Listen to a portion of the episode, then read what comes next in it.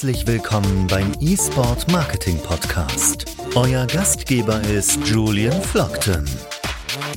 Hallo und herzlich willkommen zur neunten Ausgabe des eSport Marketing Podcasts. Wie immer sitzt mir gegenüber der Jan Köhler. Hallo Jan. Hallo. Ähm, bevor wir zu unserem heutigen Gast kommen, noch eine Sache in eigener Sache. Den äh, meisten von euch wird das sicherlich schon aufgefallen sein, oder einigen von euch wird das aufgefallen sein, dass wir bisher in unserem Podcast, wenn wir Interviewgäste hatten, immer nur Männer zu Gast hatten. Äh, ich möchte noch mal ganz dediziert dazu sagen, dass das nicht daran liegt, dass wir so ignorant sind und sagen, wir laden hier nur Männer ein. Äh, der arme Jan hat schon verzweifelt versucht, seit Wochen und Monaten äh, diverse Damen auch anzufragen, aber wir haben leider bisher äh, Absagen bekommen. Allerdings haben wir jetzt für die nächsten Ausgaben dann auch es tatsächlich geschafft, endlich mal ein paar Frauen in den Podcast zu bekommen. Äh, nur, dass ihr wisst, dass uns das durchaus bewusst ist, dass das bisher sehr männlich geprägt ist. Ähm, so, das nur quasi als kleiner Disclaimer am Anfang. Ähm, und jetzt kommen wir zu unserem heutigen äh, Podcast, Interviewpartner. Ich denke, es ist sicherlich einer der interessantesten, denn das ganze Projekt, was er macht in Berlin, ist sicherlich zurzeit im E-Sport oder in der Gaming-Szene eines der interessantesten Projekte, die es überhaupt gibt. Mhm. Ähm, und zwar ist es äh, Level Gaming in Berlin. Die sind in so einer Seitenstraße von der Friedrichstraße, ganz in der Nähe vom Checkpoint Charlie in Berlin und haben dort einen riesengroßen, Jan, du weißt bestimmt, wie viel Quadratmeter das, das hat. Genau, es sind zweieinhalbtausend Quadratmeter. Zweieinhalbtausend Quadratmeter Gaming Space, wo man also ganz äh, äh, unterschiedliche Dinge tun kann, zusammen Games anschauen kann, selbst aktiv werden kann, äh, gamen kann und so weiter. Und der Geschäftsführer dieses Unternehmens ist Dorian Gore. Und mhm. den haben wir heute im Podcast und schalten ihn jetzt gleich dazu. Und er wird uns hoffentlich ein bisschen erzählen, ähm, was dort in Berlin gerade passiert. So, wie versprochen, haben wir jetzt den Dorian Gore dazu geschaltet. Hallo Dorian. Ich grüße euch, Grüße aus Berlin. Grüße zurück aus dem Rhein-Main-Gebiet. Äh, Dorian, wir haben es gerade in der Einleitung, als du noch nicht dazugeschaltet warst, schon gesagt. Äh, was ihr dort in Berlin macht, ist ja mit Sicherheit im Moment eines der interessantesten, wenn nicht überhaupt das interessanteste Projekt im Gaming- und E-Sports-Bereich in Deutschland. Erzähl doch mal ganz kurz, was ihr da genau gerade stemmt. Ja, ich würde sogar noch korrigierend eingreifen und sagen, es ist das spannendste Projekt weltweit in Sachen Gaming und E-Sports. Aber das bin nur ich. Sehr ähm, gut.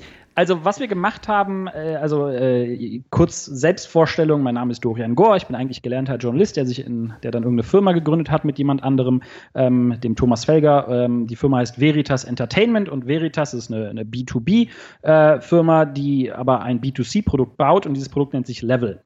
Ähm, und was wir machen ist, wir bauen weltweit E-Sports Spaces, also wirklich physikalische Locations, die wir in die großen Städte, die Relevanz in Sachen E-Sports haben, wirklich in zentraler Lage aufbauen. Und die nutzen wir, um das digitale Phänomen E-Sports ähm, wieder etwas, etwas mal physischen Halt geben, ja, einen Bezugsankerpunkt zu schaffen, wo die Leute hingehen können äh, und dem Raum zu geben, um es dann aber wieder ähm, zur Content Creation zu nutzen und digital wieder zu amplifizieren. Und äh, dafür haben wir die Marke Level erfunden. Die Level-Marke steht wirklich für, für Content. Man kann es ein bisschen vergleichen, wie wir haben das Hardrock Café des E-Sports gebaut ähm, und äh, die erste dieser Locations steht direkt in Berlin. Da sitze ich gerade in einer der Streaming-Räume an meinem äh, Supermikrofon hier. Ähm, direkt am Checkpoint Charlie, also wirklich zentraler geht's eigentlich nicht mehr. Ähm, das sind 2500 Quadratmeter Entertainment, E-Sports, Gaming-Fläche, wo man unter einem Dach alles findet. Ähm, von einer Eventbühne über Gaming Area, über einen Kinoraum, über Produktionsstudios, über eine komplette Gastronomie, Shop, Virtual Realities, alles unter einem Dach. Eine riesengroße äh, Erlebniswelt oder ein Paradies für große Kinder wie mich. Und ähm, mit diesem Konzept, das ist hier der, der, die Blaupause, ähm, das rollen wir jetzt halt global aus. Bedeutet, wir bauen jetzt die Level-Marke weiter aus und ähm, gehen dann als nächstes unter anderem natürlich über den großen Teich, also Amerika, jetzt mal die aktuelle Krise außen vor gelassen, ist natürlich ein spannender Markt für uns, aber auch der ganze Rest Europa. Madrid ist eine der möglichen nächsten Locations, an der wir gerade arbeiten und äh, langfristiges Ziel ist, in zehn Jahren möchte ich gefühlt in jeder relevanten E-Sports-Stadt der westlichen Welt soll ein Level stehen. Und die stehen alle für einen gewissen Qualitätsstandard, die stehen für eine gewisse Attitüde, für einen gewissen Lifestyle. Und das sind am Ende Community Spaces, ähm, wo wir Gaming-Fans und E-Sports-Fans einen Anlaufpunkt vor Ort bieten, aber von dort auch, auch einfach Entertainment produzieren, das wir dann global distribuieren über die digitalen Kanäle von uns und unseren Partnern. So, das ist quasi mal ähm, in a nutshell das, was wir machen. Wow. Jetzt, jetzt stelle ich mir gerade vor, das klingt ja eigentlich wie so der, der, der Traum eines, eines, eines Kindes. So, jetzt sitzt man irgendwann, also ja. wie kommt man dazu? Jetzt sitzt man dann irgendwann zu Hause und sagt, ah, also wenn ich mir jetzt aussuchen könnte, wie wäre der Optimalfall, dann, dann würde ich mir das ja ungefähr wahrscheinlich so irgendwie vorstellen. Wie ist dann dein Weg gewesen, dass du, äh, dass du gesagt hast, so, das ist meine Traumvorstellung bis dahin, dass das wirklich Realität wird? Das muss ja, das stelle ich mir auf jeden Fall nicht so vor, dass man mit den, mit den Fingern schnipst und plötzlich ist sowas da. Sondern das muss ja ein ganz schön harter Weg gewesen sein, von der Idee bis sehr, zur sehr harter Re Weg, Realisierung. Der jetzt. mich, der mich sehr viele graue Haare gekostet hat. Äh, ähm, also der Weg ganz grundsätzlich ist äh, der vor allem, also wir haben die Firma im Sommer 2017 gegründet. Äh, damals war ich äh, Redaktionsleiter bei einem großen europäischen, ähm, im deutschsprachigen Raum ansässigen Verlagshaus, das äh, viele große Zeitungen herausbringt.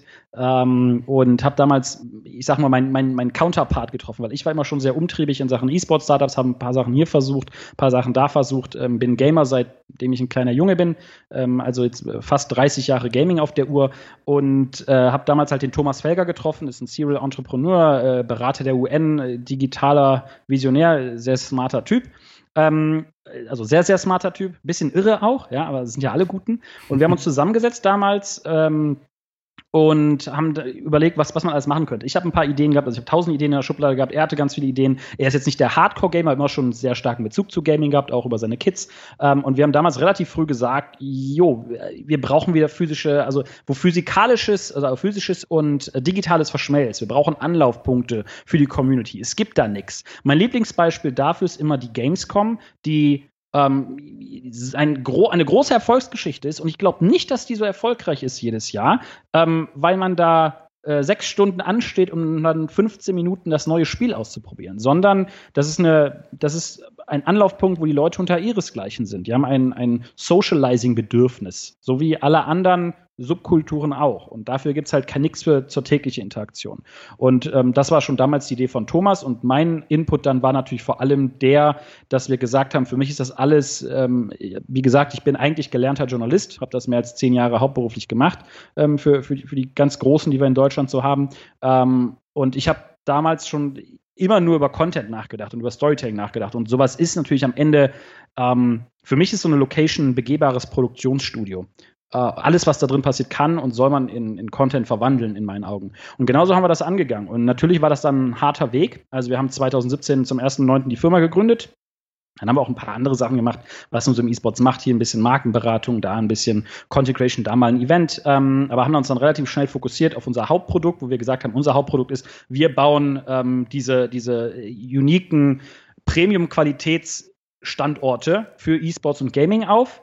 Ähm, und das ist dann natürlich klar, dann muss man erst Funding sichern. Dann äh, bringt man Leute rein. Ich selber verstehe nichts vom, von Baustellengewerbe äh, und Brick and Mortar. Da habe ich nichts mit am Hut. Aber dann bringen wir natürlich Leute rein, die haben das natürlich gemacht. Dann haben wir einen Generalunternehmer angestellt. Und ich sag mal so, konzeptuell ging das eigentlich relativ schnell. Das meiste davon hatte ich ohnehin im Kopf, ähm, wie man so ein Produktionsstudio aufbauen muss und solche Geschichten. Da habe ich das ja auch durchaus mein, mein Journalisten-Background.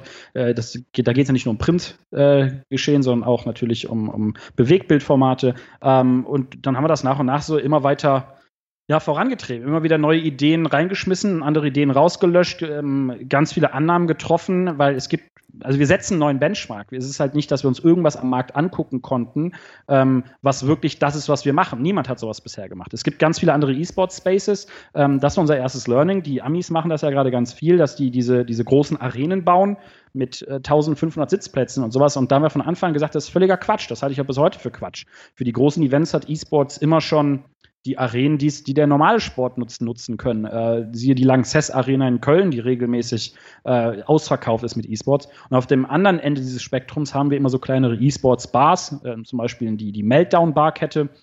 Das muss man sich wirklich vorstellen wie, eine, wie so eine Sportbar, nur dass halt auf den, auf den Fernseh, Fernsehern dann halt was anderes läuft und irgendwo steht eine Playstation rum. Und wir haben gesagt, das ist halt ein riesiges Segment, was dazwischen fehlt, nämlich Orte, wo man ähm, Events veranstalten kann mit ein paar hundert Leuten nicht diese Bürde hat, dass man Dienstagabend 1500 Sitzplätze verkaufen muss, ähm, aber wo, wo die Leute hinkommen können, um zu socialisen, um zu spielen, um anderen beim Spielen zuzuschauen, um selber Content zu kreieren und so weiter und so fort. Und das gab es am Markt so gar nicht. Bedeutet auch, dass wir ganz viele dieser Sachen, weswegen wir zu dieser Traumvorstellung jetzt hingekommen sind, ganz viele dieser Sachen haben wir uns ja, selber ausgesagt, äh, Annahmen getroffen, basierend auf unserer eigenen Erfahrung, ähm, auf, auf äh, den Erfahrungen unserer Mitarbeiter, auf den Leuten, mit denen wir diese Konzepte dann zusammen gemacht haben. Und äh, jetzt sind wir quasi seit, seit März sind wir fertig. Dann kam natürlich die berühmt-berüchtigte Krise jetzt dazwischen ähm, und bedeutet auch, dass wir jetzt gerade natürlich die ersten Learnings machen. Bisher sieht es aber nicht so aus, als hätten wir uns bei irgendwas geirrt.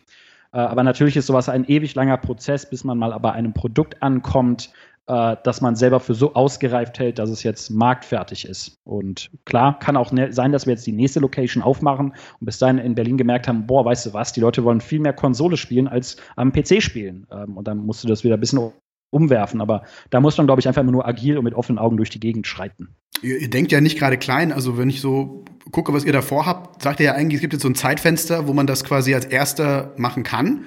Aber ja. so euer, euer Ansatz ist ja, wenn ich es richtig verstehe, auch der zu sagen, okay, das ist jetzt nicht nur so eine kleine lokale Sache, sondern wir wollen eigentlich weltweit der Marktführer in diesem Segment werden dann auch. In diesem Segment, was es bisher eigentlich überhaupt noch nicht gibt. 100 Prozent. Also es gibt das Segment innerhalb dieses Segments nicht. Ne? Es gibt das Segment Esports Locations. Ja. Ähm, da gibt es ganz viele Versuche in Großbritannien, einige, in Amerika einige. Die Asiaten, über die sprechen wir jetzt, die klammern jetzt einfach mal aus, die sind uns bei all diesen Sachen ein Jahrzehnt voraus. Ja. Ähm, haben aber auch eine ganz andere Gaming-Kultur wieder, die muss man ja auch mal wieder da rein bedenken. Und klar, unser Anspruch ist 100 Prozent. Ähm, wir mit der Marke Level, geschrieben LVL, werden ähm, in jetzt eigentlich schon jetzt, so wie die Augen drauf sind und die Kontakte und das Feedback, das wir bekommen, haben wir schon jetzt einen neuen Benchmark gesetzt und wir wollen weltweit dafür bekannt sein, die besten Anlauf, physikalischen Anlaufpunkte zu schaffen für Gaming-Fans, für E-Sports-Fans, aber halt eben nicht nur für die Hardcore-Fans. Das ist halt uns auch ganz wichtig. Wir haben damals, ähm, sonst würde ich auch nicht an den Checkpoint Charlie gehen, seien wir ehrlich, wenn ich einen Tempel für Hardcore-Nerds baue, dann mhm. kann ich den auch an den äußeren Rand von Berlin bauen und diese Leute kommen trotzdem. Definitiv, aber ja wir leben in einem Zeitfenster, in dem mittlerweile quasi jeder irgendwie mehr oder weniger Gamer ist. Entweder die Leute haben eine Gaming-Vergangenheit, dann haben sie es halt mal irgendwann verloren, das Interesse am Hobby, aber trotzdem steckt das irgendwo in, der, in unserer DNA drin. Ähm, und wir haben diese Location ganz klar so aufgezogen und das wird sich durch alle Level-Locations weltweit so ziehen, dass es ein Anlaufpunkt auch sein muss für Leute, die die eher Casual Gamer sind, die nur mal am Handy ein bisschen was spielen oder die das erste Mal in ihrem Leben Virtual Reality ausprobieren. Es geht nicht nur um Leute, die sich genau für die E-Sports-Ergebnisse vom Samstag interessieren. Wir wollen die Leute dahin dann bringen, klar, weil wir dann äh, die, die unten dann Events machen, wo die dann das erste Mal zuschauen, merken, wie spaßig das ist, diesem ganzen Ding zuzuschauen. Aber am Ende ist es auch sind es auch Venues, die Leute einfach reinlocken sollen, die irgendwann mal Pac-Man gespielt haben ähm, und im Zweifelsfall mittlerweile Kids haben. Die Kids spielen alle Fortnite und dann gehen Mama und Papa äh, mit den Kids gemeinsam hier rein und äh, jeder findet hier was. Das ist so ein bisschen der Anspruch. Bedeutet, ähm, und, und für dieses Segment in dieser Größe, das gibt es weltweit so nicht, das hat keiner bisher gemacht, absolut nicht. Und ähm, unser Anspruch, klar, wir haben noch nie klein gedacht. Also die Leute haben uns immer gesagt, wir sind ein bisschen bekloppt, kann auch sein, aber äh, nur mit Größenwahn erreicht man wirklich was. Und das ist etwas, was dem deutschen, der deutschen Industrie in fast allen Segmenten leider manchmal etwas abgeht. Das ist die gesunde Portion Größenwahnsinn. Es ist absolut ungewöhnlich, dass sowas in Deutschland als erstes. Normalerweise hört man von solchen Sachen immer nur, dass sie irgendwo in anderen Ländern stattfinden und dann irgendwie nach Deutschland exportiert werden. Also insofern äh, wundert es mich tatsächlich natürlich positiv, äh, dass Deutschland jetzt in diesem Segment tatsächlich mal Vorreiter ist, ausnahmsweise. Ja, total. Ähm, und das ist nicht durch Zufall. Also wir haben das jetzt nicht gemacht wie äh, andere Unternehmen, die es in Deutschland versuchen, die das einfach da aufbauen, wo sie gerade sind. Und äh, wir haben von Anfang an gesagt, das muss, wenn in einer Stadt sein, die die Strahlkraft hat. Und das war auch eine Diskussion, ähm, ob es Berlin ist. Es kann von außen jetzt ein bisschen so wirken, wie, ja, ihr habt es in Berlin gemacht, weil ihr, weil ich wohnte schon hier. Ähm, dadurch, dass ich hier in dieser Stadt eh gearbeitet hat und äh, Thomas hat auch zu dem Zeitpunkt äh, wieder hier gelebt, nachdem er zehn Jahre in Los Angeles war. Aber wir haben auch damals uns natürlich den Markt angeschaut und klar gab es auch die Diskussion, ist, ist London vielleicht die bessere Stadt dafür. Aber es war eine von uns sehr bewusste Entscheidung, das in Berlin zu machen. Berlin ist die europäische E-Sports-Hauptstadt. Da gibt es keine zwei Meinungen in, meine, in meinen Augen. Ähm, das ist, äh, wir haben hier die großen Game Publisher sitzen alle hier. Wir haben, ähm, wir haben große E-Sport Startups, wir haben den, den größten E-Sports Venture Capital Fund, der sitzt hier. Ähm, wir haben alle Teams, haben hier mittlerweile Häuser. Ähm, es ist eine E-Sports Stadt und ähm, eine, die sich in den letzten zwei, drei Jahren wahnsinnig gesteigert hat und die für uns die Strahlkraft natürlich auch hat, zu sagen, ähm, hier, es ist repräsentativ für die ganze Welt. Und äh, klar, es ist ungewöhnlich, dass sowas zuerst in Deutschland aufnimmt, aber wir, wir mögen das so. Ähm, Berlin ist natürlich auch jetzt nicht so ganz stereotyp Deutschland, würde ich behaupten. Nee. Ähm, und wir haben ganz ehrlich äh, mit Level keinerlei Ambitionen für die nahe Zukunft, sowas in irgendeiner anderen deutschen Stadt aufzubauen. Also mhm. wir haben viele Anfragen bekommen, vor allem von Leuten, die ähm, Malls betreiben. Die haben ja wahnsinnige Probleme gerade, junge Leute reinzubekommen. Und das Konzept, wie oft ich das jetzt gehört habe, ja, ihr baut sowas wie das Level, aber in unsere Mall. Ja, so funktioniert das aber nicht. Mhm. Also funktioniert wirklich so nicht. Ähm, und für uns ist das eher, also wir gehen von, von äh, Berlin jetzt nicht als nächstes nach Köln, dann nach München, dann machen wir noch was in Hamburg aus, weil wir denken nicht in Deutschland, in Deutschland maßen, sondern wir gehen jetzt eher äh, Berlin, Stockholm, London, Madrid, äh, New York, Los Angeles, äh, Sao Paulo. Äh, das ist so die Roadmap. Beschreib ja. doch mal ein bisschen für die Leute, die noch nicht sich das Ganze richtig vorstellen können. Jetzt ja. ähm, gehe ich da irgendwie äh, jetzt komme ich da irgendwie, äh, laufe die Friedrichstraße hoch und äh, äh, laufe dann links irgendwie die Straße rein zu euch, äh, während ich auf dem Weg bin zum Checkpoint Charlie und sehe dann plötzlich, oh, da ist irgendwie Level äh, äh, World of Games und gehe da rein. Wie muss ich mir das vorstellen? Was erwartet mich da? Wie sieht, ja. wie, beschreibt mal euren Raum, wie sieht der aus? Was gibt's da alles? Ja, sehr gerne. Also insgesamt ist es eine zweigeteilte Location. Wir haben ein Erd- und ein Untergeschoss. Und das ist relativ wichtig für das Konzept, wie wir es aufgezogen haben. Weil wenn du vorbeigehst, war uns ganz wichtig, dass die Leute halt nicht vorbeigehen und sagen, da steht dann alles so, hey, E-Sports, E-Sports, E-Sports, äh, G2 hat, spielt hier gegen Fnatic und du gehst als Normalsterblicher vorbei und sagst einfach nur, hä? Ja, also das war nicht unser Ziel. Bedeutet, wenn du vorbeigehst, wirst du reingezogen, ähm, A, über sehr, unser sehr cleanes Design, weil auch da wollten wir neue äh, Maßstäbe setzen. Wenn ich mir die ganzen Gaming-Cafés und Co. ansehe, die wirken halt immer noch so wie, wie ja, halt die, die Keller- LAN-Partys, die wir alle mit Freunden, äh, mit Freunden in den 90ern und 2000ern gemacht haben. Geile Zeit.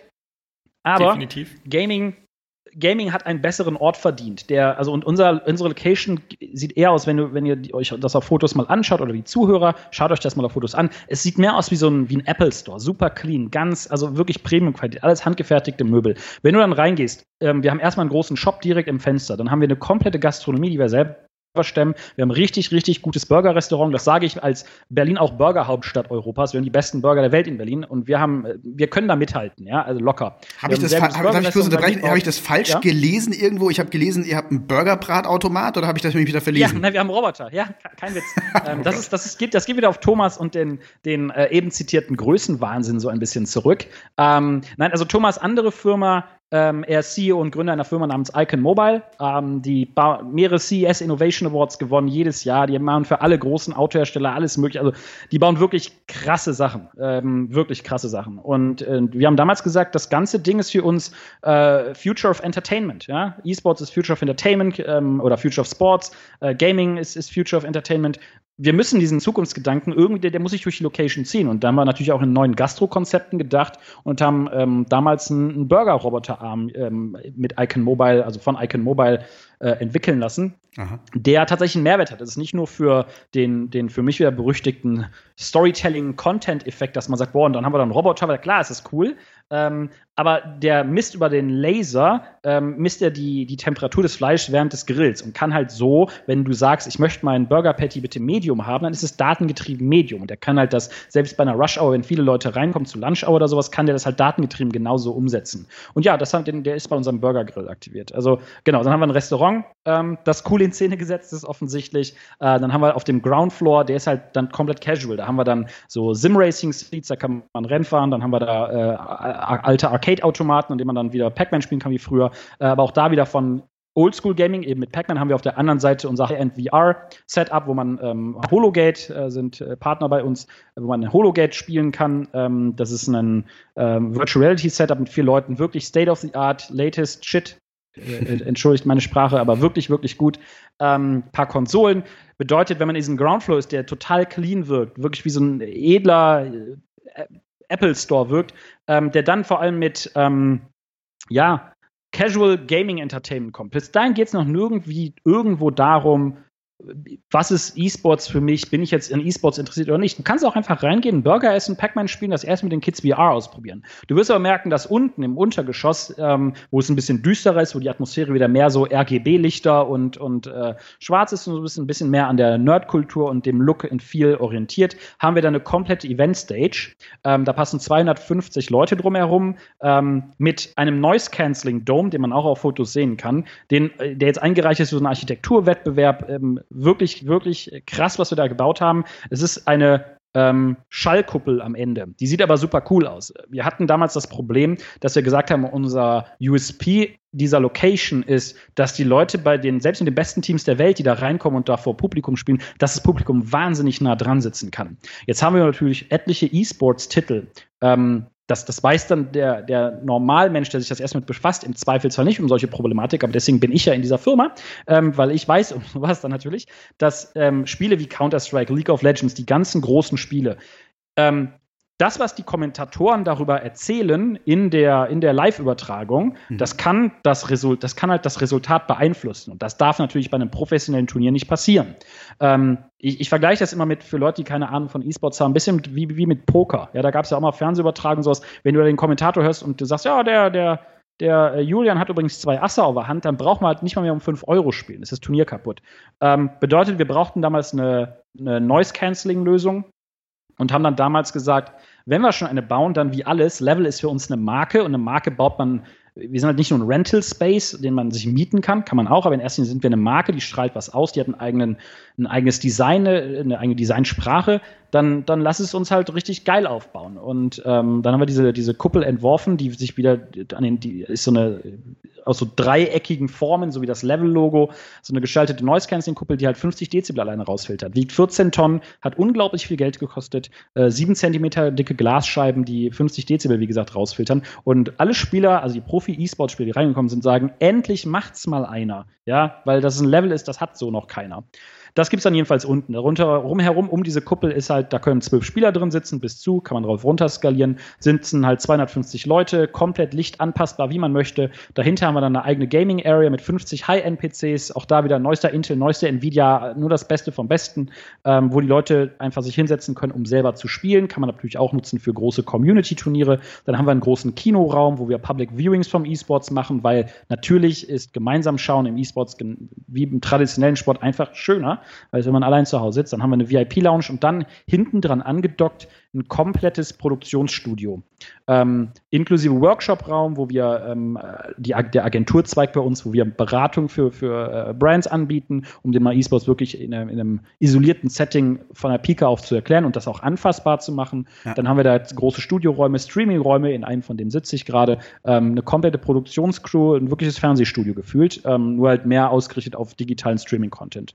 Und ja, das Ganze ergibt halt über zwei Etagen und 2500 Quadratmeter so mein Kindheitstraum und ein Paradies für Gaming- und E-Sports-Fans. Und vor allem ist es am Ende eine Content-Schleuder, weil wir können von überall in dieser Location live gehen. Wir haben halt unsere Broadcast-Infrastruktur so gebaut, dass die Leitung, wir, wir produzieren das alles IP-basiert, bedeutet nicht mehr, du musst mit dem klassischen Ü-Wagen vorfahren, sondern es läuft alles über Internet ähm, und über Netzwerktechnik. Ähm, und wir können von überall in dieser Location live gehen. Wir können aus, wir haben eine große äh, Brand Activation Corner, wo man Sachen einfach aufbauen kann. Äh, man kann rein theoretisch aus dem Restaurant, man könnte einen foodbegeisterten Influencer hinter diese Burger Bar stellen, eine Kamera anschließen von oben mit, in zwei Minuten und dann geht man von da live. Ne? Also am Ende ist es für mich und das ist jetzt noch gerade, wir sind jetzt in den, in den ersten Schritten, wo wir anfangen, Content von hier zu generieren, ähm, weil das natürlich in der aktuellen Situation lange nicht so möglich war, wie wir es gerne wollen.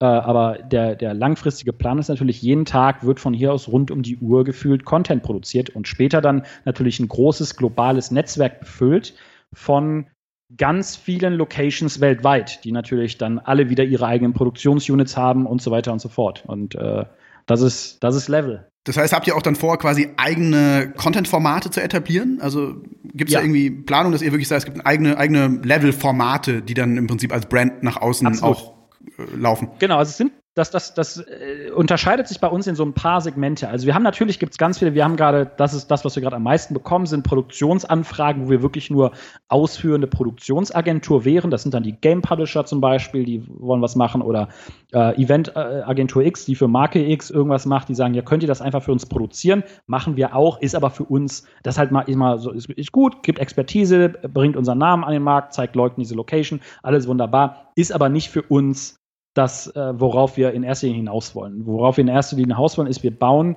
in dieser Venue selber Content-Formate auf, die wir dann global distribuieren, ne? also die sich immer, die nicht nur für Ort, Community, für die lokalen Leute in Berlin, das wäre ja aus Business-Sicht völlig uninteressant dauerhaft, das kannst du halt im kleinen Café um die Ecke machen, aber wir nutzen das halt eher, um mit den Leuten das Ding immer voll zu haben, eine Content-Formate, die originell sind, die alle möglichen Spielsegmente bedienen, hier zu produzieren, die dann digital auszustrahlen. Und wenn sie dann die Reichweite haben, bringen wir das natürlich mit Marken zusammen. Und das ist das, wie wir Geld verdienen. Ähm, und da haben wir klar eigene Formate. Wir haben jetzt, wir haben, ähm, äh, also das wird den, den Gamern äh, der Zuhörer was sagen. Valorant ist eines der heißesten Spiele gerade von Riot, die einen ja. der erfolgreichsten Publisher der Welt herausgebracht. Die haben gerade ein neues Spiel rausgebracht. Da sind, haben wir eines der allerersten Turniere gemacht, machen davon jetzt Ende äh, August die zweite Ausgabe. Ähm, wir wir ähm, haben unter anderem ein sehr verrücktes Racing-Format, das wir gerade äh, stark pushen, wo wir in Los Angeles eine äh, Rennstrecke aufgebaut haben mit ferngesteuerten Autos, die man von überall auf der Welt her fahren kann. Und wir verwandeln das in eine Content-Show über unser Produktionsstudio hier äh, im Level. Also wir ba bauen halt weirden Kram, von dem wir glauben, der ist unterhaltsam zuzuschauen und der hat das Potenzial, dass wenn wir Marken reinbringen, äh, ist es denen Geld wert. So, das ist das, was wir machen. Am Ende also, ist das für uns äh, essentiell. Und die Location, klar, als vor Ort ist ein Mittel zum Zweck, im Anführungszeichen, weil Klar macht das mehr Spaß, Content-Formate mit Publikum von ein paar hundert Leuten, die richtig Stimmung zu machen, in einem super clean designten Setup, äh, mit einer krassen Vorortstimmung, mit Aktivierung an allen Ecken zu machen, macht natürlich deutlich mehr Sinn und deutlich mehr her, als wenn man einfach nur das nächste x-billige Produktionsstudio ist, das irgendwo vor einem Greenscreen sitzt und äh, aus dem Heimstudio aus, äh, ich weiß es nicht, Buxtehude äh, so ein, so ein Content-Format produziert. Also wer bisher gedacht hat, äh, ihr seid auch nur so ein, äh, also man könnte jetzt ja böse sagen, wenn es einer hört zum ersten Mal oder äh, jetzt nur hört, irgendwie da gibt's so äh, ja, so eine World of Gaming in Berlin und so, dann könnte ja jemand sagen, ja gut, das gab's auch vor, vor 30 Jahren schon, das ist so ein Arcade-Gaming-Dingens ja. äh, und auch jetzt halt nur mit neueren Games, aber man sieht schon, das ist überhaupt nicht der Fall, sondern diese Komponente, nee, dass ihr euch eigentlich als Produktionsstudio versteht, ist wirklich das, was, was neu ist, sag ich mal, ein Stück weit, was es so in dieser Form einfach noch nicht gab. Ja, genau. Und auch so wird es ja auch nur, wenn man jetzt mal über Investoren und Investments und, und sowas spricht, nur so wird es natürlich ein Investment-Case. Ja. Ähm, also, also du, du, du, holst ja keine Investoren rein, wenn du sagst, jo, wir bauen eine, ein Internetcafé auf. Ja. ja. Also, also, für alle, die zuhören, ist es keine Spielhalle. Das ist das ganz andere, ganz andere Baustelle.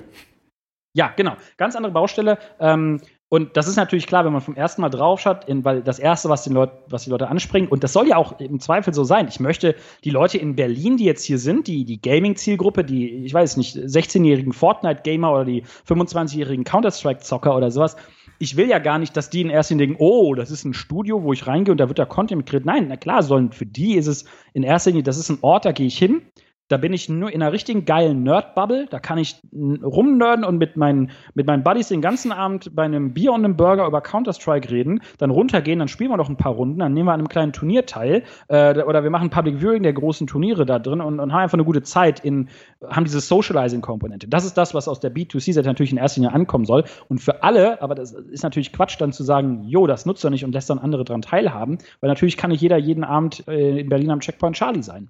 Jetzt sitzt ihr ja genau, du hast ja gerade gesagt, ihr sitzt äh, nicht ohne Grund jetzt genau an der Ecke. Ich würde jetzt normalerweise eigentlich vermuten, ich kenne die Ecke selbst ganz gut, das ist ja schon so ein bisschen Touri-Ecke.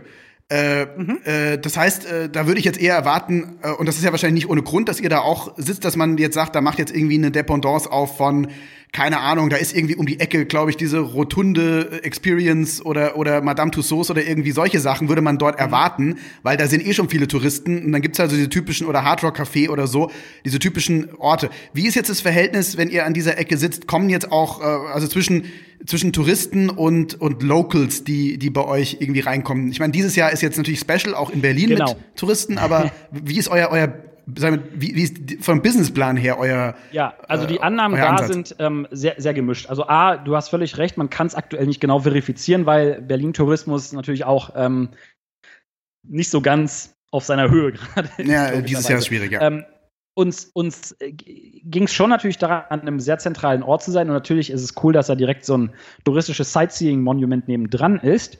Ähm, ich glaube aber nicht, dass unser Ziel ist, den ganz traditionellen klassischen Checkpoint-Touristen da einzufangen, der da, da vorne seinen witzigen Russland-Hut kauft und noch so ein Selfie da vorne macht und dann sagt er, jetzt gehe ich noch, weiß ich nicht, Counter-Strike spielen. Nicht, dass, ich glaube nicht, dass das passiert.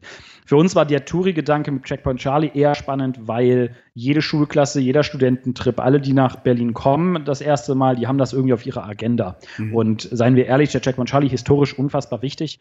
Ähm, aber du hast natürlich da auch relativ schnell, wenn du jetzt nicht unbedingt ins Museum reingehst, hast du relativ schnell das Ding gesehen und gesagt, hm, okay, hier war die Grenzen, dieser wichtige Checkpoint. Und dann gehen die Leute im Zweifelsfall, catchen wir noch darüber. Uns ging es aber auch darum, in, dass man es so zentral baut, um wirklich die Chance zu haben, den Mainstream und Casual Gamer anzusprechen. Der fährt halt nicht an den äußeren Rand nach Berlin, um, um, das, um sich so, so ein Gaming-Ding mal auszugucken. Ja? Ähm, sondern uns ging es darum, einfach, wir sind direkt an den beiden großen Haupt-U-Bahn-Linien U2 und U6, jeweils zwischen diesen beiden Haltestellen. Haltestelle Stadtmitte ist genau unsere Haltestelle, also so, so zentral ist es. Ja. Ähm, bedeutet, wir wollten das so zentral bauen, damit auch die, damit das bei jedem gefühlt auf dem Feierabendverkehr liegt. Ne? Ähm, also ist das Verhältnis gerade schon deutlich mehr Locals. Das wird aber mit Sicherheit noch Post-Corona nochmal ein bisschen anders werden, wenn wieder mehr Touristen da hinkommen. Und klar, wir hatten schon auch etliche Touristen hier. Meistens waren das dann bisher äh, Familien, wo ähm, Papa irgendwie auch mal vor 35 Jahren irgendwas gespielt hat, äh, auf dem, dem DOS-Computer oder sowas. Und ähm, äh, jetzt hat er die Kids dabei und die stehen total auf Fortnite. Und die gehen dann rein, die haben einfach eine gute Zeit. Meistens ist es dann genau so, die, die Eltern hängen da oben rum, freuen sich einmal ein bisschen Retro-Feeling an den Arcade-Automaten oder probieren mal äh, Virtual Reality das erste Mal aus, essen lecker Burger und die Kids spielen unten Fortnite. Das, so, so ist es bisher. Und das Verhältnis äh, am Ende, ob es dann jetzt, weiß ich nicht, 30, 70, 40, 60 ist, keine Ahnung. Kann ich, also wir haben Annahmen darüber getroffen, aber lässt sich aktuell ja, kaum also verifizieren. Dieses Jahr ist ein schlechtes Jahr, um das rauszufinden wahrscheinlich. Muss man noch ein bisschen abwarten. Ich meine, ihr habt euch eh wahrscheinlich die schwierigste Zeit ausgesucht, mit sowas zu starten. Jetzt konnte ja keiner voraussehen, ja, aber dieses Jahr zu starten ist natürlich Herausforderung, oder? Ja, ähm, ich habe in relativ vielen anderen Interviews, ähm, wo es genau darum ging, äh, weil alle, äh, habe ich, hab ich relativ oft schon auf diese Sachen geantwortet gefühlt, ähm, weil, weil natürlich die, die Frage immer wieder kommt, weil es natürlich von der, vom ersten Blick her so ist, dass die Leute sagen, boah, euch muss doch Corona so richtig, richtig, richtig hart getroffen haben. Und die Wahrheit ist, ja und nein. Ähm, ich glaube, es kommt so ein bisschen auf unternehmerische Agilität an und wie flexibel man sich selbst zeigt. Wir haben damals also unser Grand Opening für Level war am 26. März geplant, also wirklich mittendrin. Äh, die, die, der, die Hochphase, ja? Ja, ja. 14 Tage vorher wurde uns so langsam klar, ich glaube nicht, dass wir das durchziehen. Und ich glaube, so 10 Tage vorher haben wir dann offiziell abgesagt, noch bevor wir mussten. Ich glaube, drei Tage später hätten wir auch gemusst, da hieß es dann, jetzt dürfte er eh nicht mehr. Ähm, und wir haben daraufhin, also in dieser Firma arbeiten momentan knappe 30 Leute oder 31, irgendwie sowas.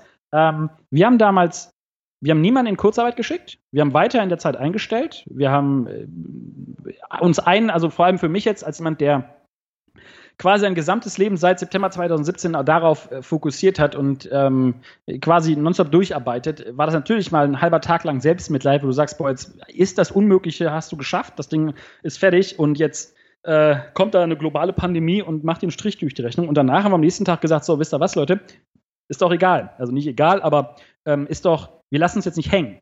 Ähm, wir machen weiter. Also sind wir am nächsten Tag wieder reingegangen. Wir haben eine Produktionscrew eine komplette hier, also vom Regisseur über Bildmischer über äh, Broadcast Engineer haben gesagt, dann produzieren wir jetzt halt digitale Formate. Es wird jetzt ähm, die, die, der Bedarf nach digitalem Content, es gibt gerade keinen Sport mehr live, es, es, wird jetzt nur noch wichtiger werden. Lass uns Produktionsexpertise ranholen, lass uns Formate ranholen dann, äh, und das haben wir sehr erfolgreich gemacht. Wir haben dann in diesem, in dem besagten Spiel Valorant, das ich eben erwähnte, haben wir ähm, haben wir dann eines der ersten Turniere direkt gemacht ähm, und haben das Ding direkt mit Vodafone zusammengebracht.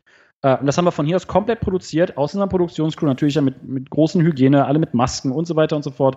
Ähm, Red Bull rangeholt, ähm, die haben auch das, das, das noch mitgesponsert. Äh, Entschuldigung, die wollen immer eigentlich, dass man, dass man sponsert sagen. Die haben das mit unterstützt. Mhm. Äh, und äh, solche Formate haben wir dann weitgehend entwickelt ähm, und haben einfach angefangen, Content zu produzieren. Und klar war es doof, dass wir eine Location haben, wo die Tür quasi zu ist und keiner kann reinkommen. Ähm, aber wir haben halt uns agil gezeigt und äh, unsere Ressourcen so genutzt, wie wir sie in dieser Zeit nutzen konnten und haben das, glaube ich, sehr erfolgreich da, uns da durchmanövriert und wie gesagt, niemand in Kurzarbeit und sogar weiter in der Zeit eingestellt. Wir haben in dieser Phase mit Sicherheit fünf, sechs Leute eingestellt. Und ähm, jetzt danach, als dann die, die Regulierungen wieder so ein bisschen lockerer wurden, haben wir haben wir es mal genannt, im besten Gaming-Slang. Ja, Spiele, wenn die veröffentlicht werden, die gehen ja erst dann durch eine Alpha-Phase, da sieht es noch quasi gar keiner, dann gehen sie durch die berüchtigte Beta-Phase und da können meistens die Community-Menschen das schon spielen. genauso haben wir das mit Level gesehen. Wir haben das Ding dann am Anfang Level Closed Beta genannt. Bedeutet, du kannst nur mal reinkommen, wenn du wen kennst und wenn du einen Termin mit uns vereinbarst oder ich weiß nicht was, also das haben wir dann eher dann Marken gezeigt und wir produzieren von ihr Content. Wenn du Teil dieser Produktion bist, dann kriegst du einen Einblick in Level. Ähm, und als es dann erlaubt war, dass die ersten Leute und Restaurants wieder mehr geöffnet hatten und so weiter und so fort, haben wir das, was wir gerade noch offiziell gerade hier machen, nennen wir die Level Open Beta. Ähm, und Open Beta im Gaming-Terms ist halt immer, äh, jetzt darf jeder, der möchte, kann mal einen Teil dessen, was da alles geboten wird, schon mal erleben. Und genauso machen wir das gerade, dass wir dann erst das Restaurant aufgemacht haben und dann nach und nach alle Areas, die erlaubt sind, haben wir dann nach und nach jetzt mit aufgemacht. Und momentan dürfen wir alle Areas bespielen, was cool ist. Wir dürfen halt nur noch nicht, wir dürfen in diese Location ähm, sonst 500 Leute gleichzeitig reinholen. Äh, und das geht natürlich aktuell noch nicht, sondern ich glaube, wir dürfen 200 mit äh, Hygienevorschriften und Hygienekonzepten. Und das machen wir jetzt gerade mit den ersten kleineren Events, haben jetzt natürlich immer noch nicht unsere, unser Grand Opening, für das sich damals der, der regierende Bürgermeister und Co. angekündigt hatten. Ähm, das haben wir jetzt natürlich alles noch weiter aufgeschoben. Das wird alles, hoffe ich, irgendwann kommen. In der Zwischenzeit fahren wir halt hier kleinere Events und haben uns, glaube ich, durch diese Krise, jetzt hoffen wir, dass keine zweite Welle kommt, logischerweise, klopf, klopf, klopf auf den jo. Tisch, ähm, haben wir uns eigentlich, würde ich sagen, sehr, sehr gut durchnavigiert, wenn man bedenkt, dass wir ein Business sind, wo alle von draußen gesagt haben, das ist super volatil und eigentlich müsstet ihr unter dieser Krise so leiden, dass ihr die Firma dicht machen könnt. Und das Gegenteil ist der Fall. Wir haben das ganz gut gemacht. Ja, ihr habt ja so ein bisschen im Prinzip dann diesen Netflix-Effekt, dass Leute eben gesagt haben, ich will jetzt im Prinzip Sachen konsumieren von zu Hause aus, den könnt ihr eigentlich ideal bedienen, weil ihr ja eigentlich quasi äh, äh ein TV-Studio, hätte ich jetzt gesagt, ein Streaming-Studio seid und einfach auch ja, Inhalt produzieren könnt vor Ort. Ja, ganz genau so. Also das Problem war dann natürlich, man stellt sich das wahnsinnig leicht am Anfang vor. Ähm, aber auf der anderen Seite, das ist jetzt auch keine, das ist ja auch jetzt nicht, also für diese Idee würde ich mir jetzt nicht so auf die Schulter klopfen. Das ist ja kein Geniestreich. All, alle Welt hat damals gesagt, oh, jetzt kann man nur noch Gaming-Content machen. Äh, alle Streaming-Services, äh, Steam, der Gaming-Service, wo man Spiele mitspielt, ja, die haben nach Jahrzehnten Rekordzahlen gehabt. Bedeutet auch, natürlich gab es ein totales Überangebot an Content, weil plötzlich jeder gesagt hat, jetzt machen wir auch Gaming-Content. Und dann ist natürlich wieder die Herausforderung eher, dass man sagt, wie setzen wir uns denn davon ab? Was können wir denn bieten? Und da ist natürlich, dass wir, sag mal, was unsere Produktionscrew und unser Equipment, äh, wir haben ja für mehrere Millionen äh, Produktionsequipment, ja, da können wir natürlich andere Dinge bieten, die dann im Zweifelsfall ein bisschen besser sind. Ähm, und im Zweifelsfall ging es dann immer schon darum, wie können wir die Location highlighten. Und wir haben natürlich damals einfach wie wir den Content konzipieren und wie wir äh, was, was, was für Content-Segmente wir in so einen Broadcast reinstreuen, haben wir einfach ein bisschen verrückte Ideen spielen lassen, um dann Marken wieder in Szene zu setzen. Äh, Red Bull sind immer ein gutes Beispiel. Da haben wir bei einem unserer Turniere so eine ähm, Regie-Spycam quasi, wie man das bei, auch bei der Sky-Bundesliga-Konferenz oder sowas kennt, ja. ja, ja. Den Forum in diesen Regieraum rein. Jedes Mal, wenn wir da drauf waren, hat äh, unser Mixer, der ein sehr, sehr, sehr, sehr großer, ganz authentischer Red Bull-Fan ist, der trinkt, ich trinke halt auch einen, by the way. Äh, darf ich das hier erwähnen? Ja, ähm, ist okay. der, der hat dann jedes Mal dann irgendwie, saß dann an seinem Mixer und hat dann da, hat dann Red Bull getrunken. Das sind halt coole Content-Formate, ähm, die halt dann Teil das wird ein richtiger Running Gag auf, auf Social Media, im Twitch-Chat, wo die Leute sich das angeschaut haben. Das wurde ein richtiger Running Gag und schon hat man wieder eine originelle Idee, wo, wo jetzt nicht äh, finanzielle Ressourcen, Manpower irgendwas benötigt. Man muss halt nur mal, also man kann ganz viel erreichen, da bin ich immer fest und überzeugt, man kann ganz viel erreichen, wenn man mal nur ein bisschen nachdenken, kreativ ist und mit den Ressourcen rumspielt, die man denn sowieso zur freien Verfügung hat. So. Ja, interessant, interessant.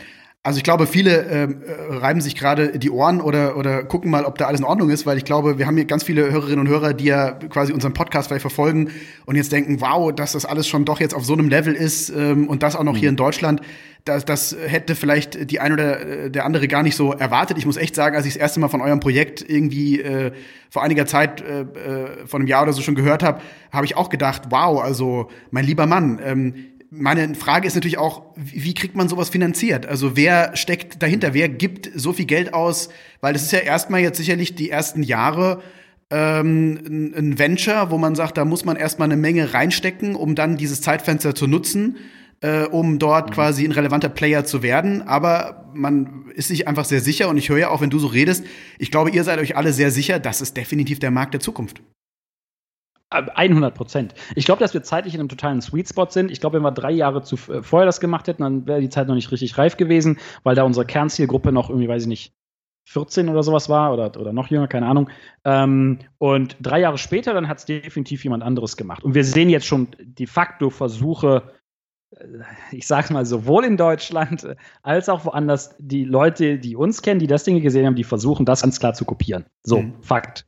Ganz, ganz straight out. Und das, das zeigt mir, gibt mir nur recht. Ist ja cool. Ja. Ähm, der Witz ist, ich würde es ja gar nicht als First Mover bezeichnen, weil die alte Business-Weisheit ist ja, der First Mover ist gar nicht der, der den Erfolg hat, so meistens der zweite. Ich würde uns als Second Mover an der Stelle ähm, schon fast bezeichnen, weil First Mover waren all die, die diese ersten E-Sports-Cafés und Bars und kleinen Dinger gebaut haben. Und wir haben uns das angeschaut und gesagt, wie man es dann geil machen kann, um es groß zu skalieren. Ähm, wer ist dann alles finanziert? Wir haben also die Firma wurde ja zusammengesetzt und äh, in erster Linie dafür verantwortlich, dass, dass ich heute hier sitze, ist den, der schon bereits erwähnte Thomas Felger. Mhm. Ähm, einfach einer der, der äh, ja, sagt ihm nicht, dass ich es gesagt habe, liebe Zuhörer. einer der smartesten Menschen, die ich jemals in meinem Leben getroffen habe, ähm, der genau meine, mein, meine Leidenschaft und meinen Macher-Spirit teilt.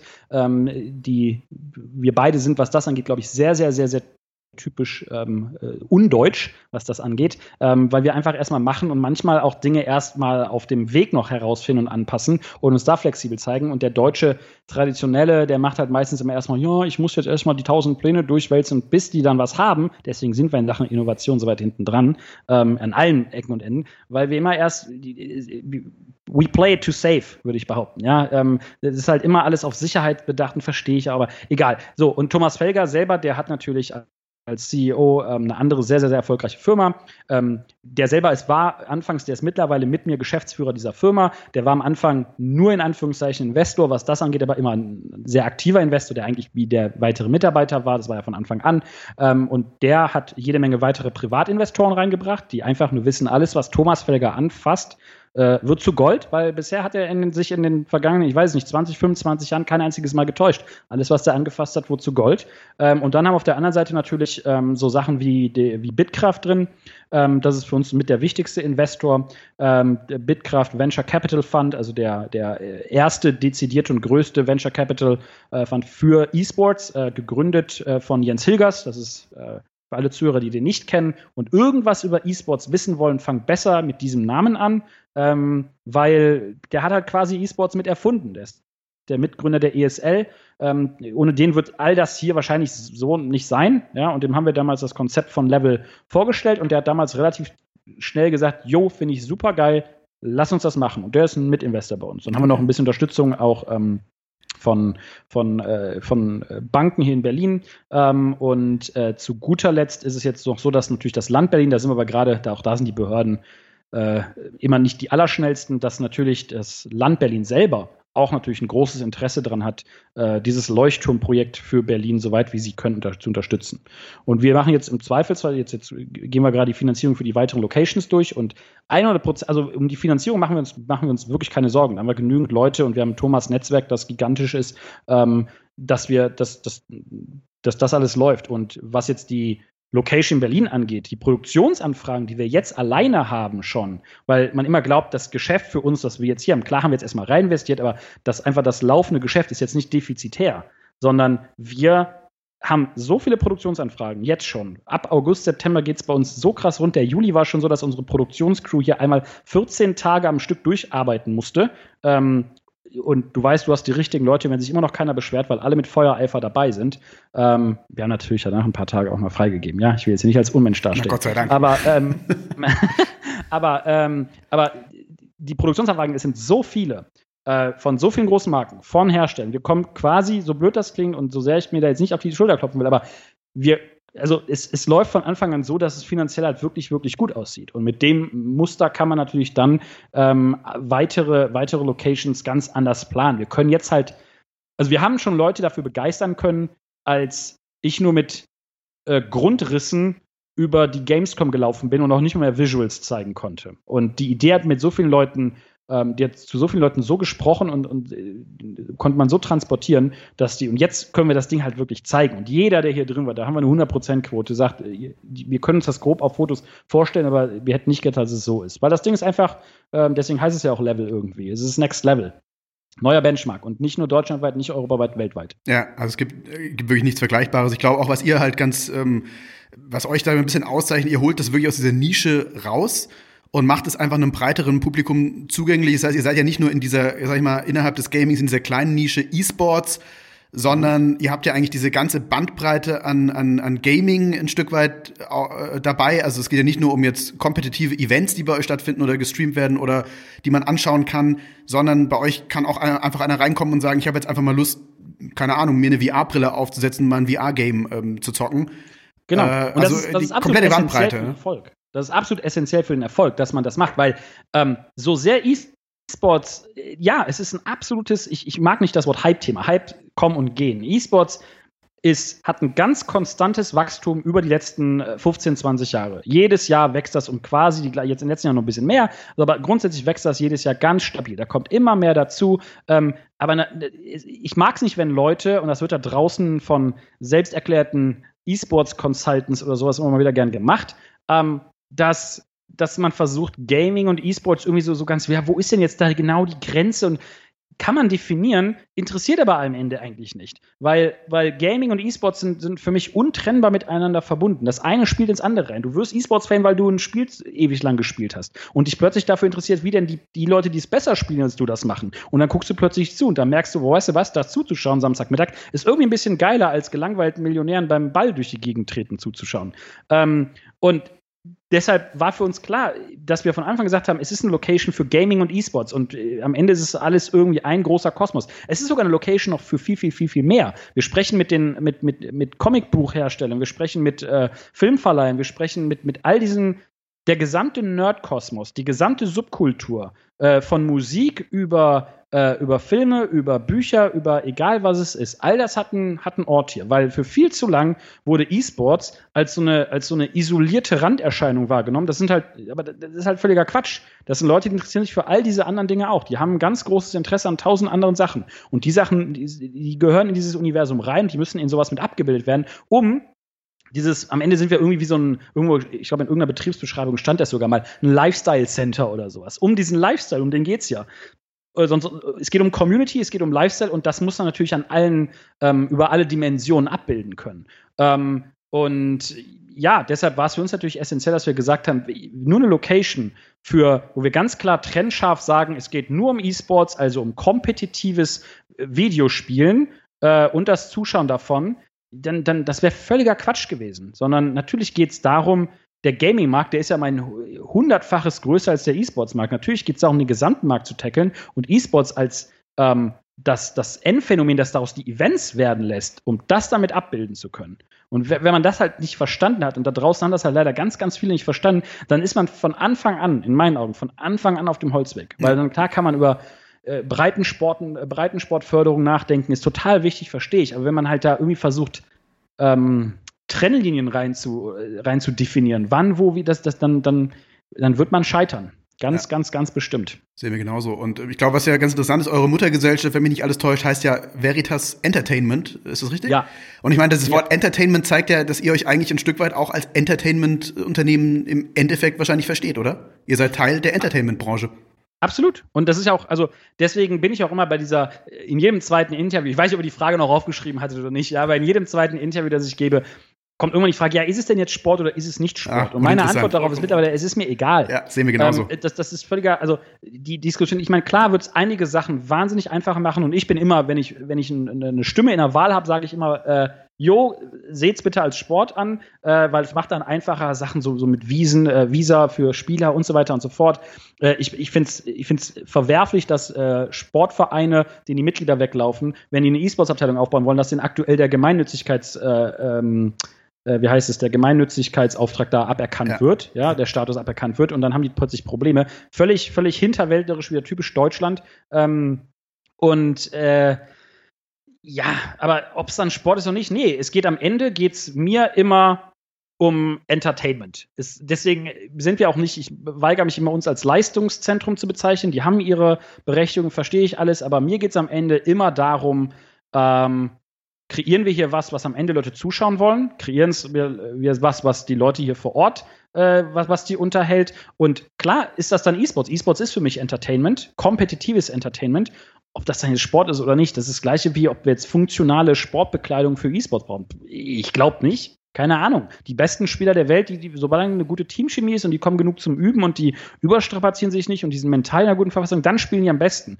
Aber der, der Einfluss der Schuhe und des Trikots, das die dabei tragen, ich glaube, den gibt's nicht. Ja, ähm, bedeutet, für mich ist es eine, eine, eine, Entertainment. Es ist eine reine, es geht um Unterhaltung ähm, und äh, das ist E-Sports für mich. E-Sports ist für mich digitales äh, kompetitives Entertainment mit Videospielen. Ja, das ist nur das, was wir eigentlich seit, seit Folge 1 äh, hier ein Stück weit irgendwie versuchen zu sagen, ist zu sagen, wir sind im schnellsten, äh, am, am schnellsten, das ist der am schnellsten wachsende Entertainment-Markt der Welt. Mhm. Und äh, die, die Entertainment-Segment und äh, wir, wir, man denkt immer noch bei Gaming automatisch hat man immer noch irgendwie andere Bilder im Kopf und sieht das vielleicht gar nicht unbedingt, dass es da eigentlich primär, muss man ja sagen, am Ende des Tages, wenn wir jetzt das aufs Marketing hin projizieren, geht es um Reichweiten. Ja, absolut. Es ist äh, schon eine, schon eine Form von Reichweitenmarketing und das, der Witz ist, ich verstehe schon, warum wir die Leute sagen, ja, was ist E-Sports und was ist Gaming, ähm, was die meinen, weil natürlich, wenn dann, ich weiß es nicht, das neue GTA rauskommt, ähm, das ist natürlich erstmal kein E-Sports-Titel, sondern das ist ein, das ist wie ein Hollywood-Film, den du interaktiv spielst. Und klar verstehen Leute nicht, dass man, das, das hat ja mit dem Wettbewerb dann erstmal nichts zu tun, aber das liegt halt nur daran, dass die Leute nicht fanden, fantasievoll genug sind. Ähm, und die E-Sports-Titel sind natürlich eher klassisch die, wo es um motorische Skills geht, wo man äh, über Training besser werden kann und, und, und, und, und. Aber mal als ein Beispiel, wir haben als eines der jetzt ersten großen Events hier ähm, in unserer Eventstage zusammen mit Red Bull ein Event gemacht, wo es um Speedrunning ging. Ja, da haben die ähm, Super Mario Odyssey auf der Nintendo Switch ähm, mehrere, mehrere Wettbewerbsteilnehmer, die sogenannten Speedrunner, die versuchen, diese Spiele in Rekordzeit durchzuspielen. Und schon hast du wieder, ist es dann E-Sports, ist es dann Gaming? Entertainment. Äh, weiß ich, für mich ist es beides, ja, aber ist auch egal. Aber es ist halt, man nimmt ein Videospiel und kreiert kompetitives Entertainment drumherum. Man kreiert eine Show, die man dann wieder mit die Reichweite erzielt, weil es ist unterhaltsam inszeniert, es ist äh, hochprofessionell produziert, es ist kommentiert und da spielen Leute am Ende Super Mario. So, wenn jetzt mal von vorne drauf ausgeht und wenn man die die E-Sports Consultants dieser Welt, ihr merkt, ich bin da sehr skeptisch, ja, ähm, wenn man, die, die würden natürlich sagen, nein, äh, Super Mario hat damit nichts zu tun. Ja, doch, wenn man es richtig macht, schon. So, und klar generiert man dann in erster Linie Reichweite. Darum geht es uns jetzt auch. Wir bauen jetzt Reichweite auf. Ähm, und diese Reichweite verkauft man dann theoretisch. Ähm, und am Ende geht es klar um, um Reichweitenvermarktung, aber halt mit einem Entertainment-Format, das eine Zielgruppe angreift, die keiner mehr mit klassischer Werbung, den normalen Kampagnen, äh, all dem, dem, dem Shit of the 90s, den, damit geht es halt nicht mehr. Und damit geht's halt wieder. Aber auch nur, wenn man es schlau macht. Aber wenn jetzt morgen irgendwie, keine Ahnung, irgendein ähm, Nahrungsmittelhersteller käme oder, keine Ahnung, irgendein, irgendjemand, der, der irgendwas macht und sagt, hey, lass uns doch mal ein Event machen bei euch in der, in der Küche. Also jetzt vielleicht gehen wir mal davon aus, Corona ist irgendwann vorbei, dass man wieder richtige Events machen kann und sagen, lass uns mal irgendwas machen, da ist irgendwie eine Art äh, äh Show kochen, wie auch immer, mit irgendeiner Art äh, Entertainment-Programm außenrum quasi, die eure Location einfach nur für sowas nutzt das wäre dann wahrscheinlich auch was, weil im Endeffekt ist es auch Entertainment, Klar. wo man sagt, das könnte ja bei euch genauso stattfinden. Also es muss nicht zwingend jetzt äh, ein E-Sport-Finale oder irgendwas anderes sein. Es kann auch was ganz anderes sein. Ihr seid im Endeffekt ein Ort, wo, sag ich mal, zeitgemäßer Content produziert wird.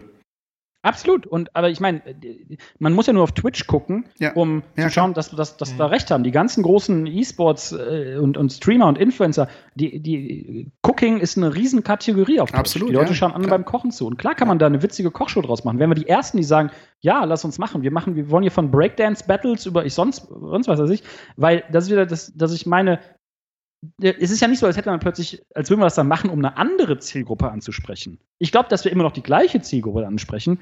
Es wird schon bisher nicht verstanden, dass die sich, ja, die interessieren sich ähm, für das League of Legends Finale, aber die würden am nächsten Tag in diesem gesamten Kosmos, in dem sie sich bewerben, äh, be bewegen, wo, wo sie unter ihresgleichen, den Nerds, den, den, den äh, anderen Gamern und so weiter sind, ähm, die würden sich da natürlich unterschiedliche Entertainment-Formate und Plattformen dann, dann natürlich dort ausleben. Genau das ist ja das, was passiert. Deshalb klar, es geht um zeitgemäßen Content. Alles, was irgendwie die Sprache dieser Menschen spricht und das so in Szene setzt, dass es für die unterhaltsam ist. Und da muss man einfach nur, da geht es einfach um eine andere Art der, der Produktion. Ich meine, ist ja das nächste Thema, ist immer wieder E-Sports und Fernsehen. Ähm, ich glaube nicht, dass E-Sports ja, ins Fernsehen muss. Komplett also falsche es Medium ist ja völliger Wahnsinn, dass wir in einer Zeit noch, dass wir, dass wir momentan noch Sachen haben, wo man, wo man um 20.15 Uhr genau dann da sitzen muss, um das zu gucken. Also ich meine, das ist ja absurd. Und äh, E-Sports braucht sowas nicht. Wir haben eine viel interaktivere Plattform.